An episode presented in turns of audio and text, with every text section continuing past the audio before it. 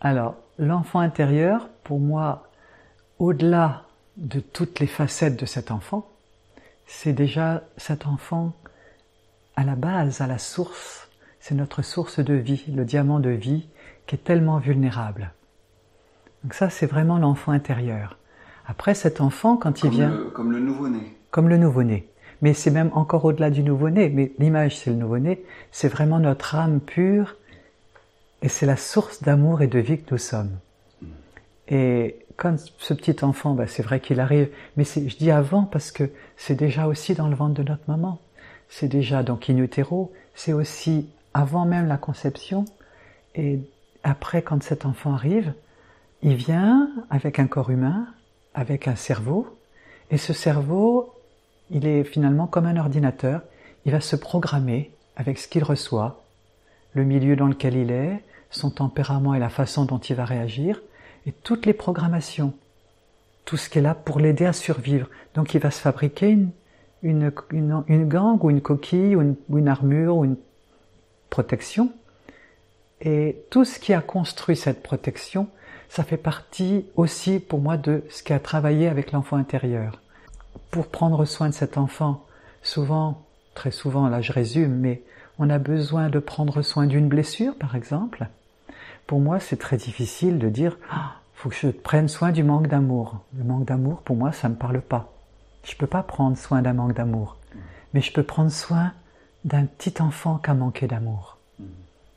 Et pour moi, de parler de l'enfant intérieur, ça m'aide à ouvrir le cœur et de cette façon-là, ça descend dans le corps et dans nos cellules. Et là, il y a transformation. Ça descend de la tête dans le corps.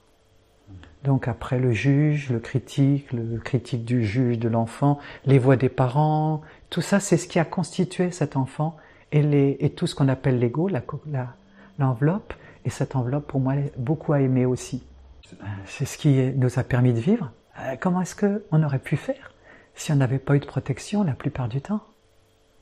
Il a fallu qu'on aménage un, un, espace d'où, là je parle de moi, mais pour moi l'enfant, il, était tellement plein d'amour qu'il ne comprenait pas qu'il n'y en ait pas. Il peut crier, il peut faire, dire, essayer d'être gentil. Il va essayer des tonnes de, de stratégies pour être aimé. Et en fait, toutes les stratégies, il va gérer euh, les voix, il va gérer plein de choses, il va les faire siennes mais il ne peut pas faire autrement. Et c'est tout un chemin pour survivre. Et moi, je ne peux qu'admirer et aimer tout ce que le petit enfant a mis en place pour survivre. Donc c'est, je peux pas ne pas l'aimer, et en même temps, c'est ce qui fait notre force. C'est triste à dire, mais souvent quand même le, les, difficultés nous ont aussi blindés et nous ont aidé à avoir beaucoup d'énergie. Notre tempérament nos caractères, nos traits de tempérament. Même si on fait le chemin de conscience, il nous reste un tempérament, et ça c'est très beau. C'est chacun soi et on est tous différents. Et pour moi, c'est vraiment accueillir tout ce que nous sommes, une grande blessure, une horrible blessure. On ne peut pas toujours la mettre dans notre cœur, mais on peut juste déjà la constater, la remarquer. Et il n'y a que accueillir, regarder, et ça c'est de l'amour.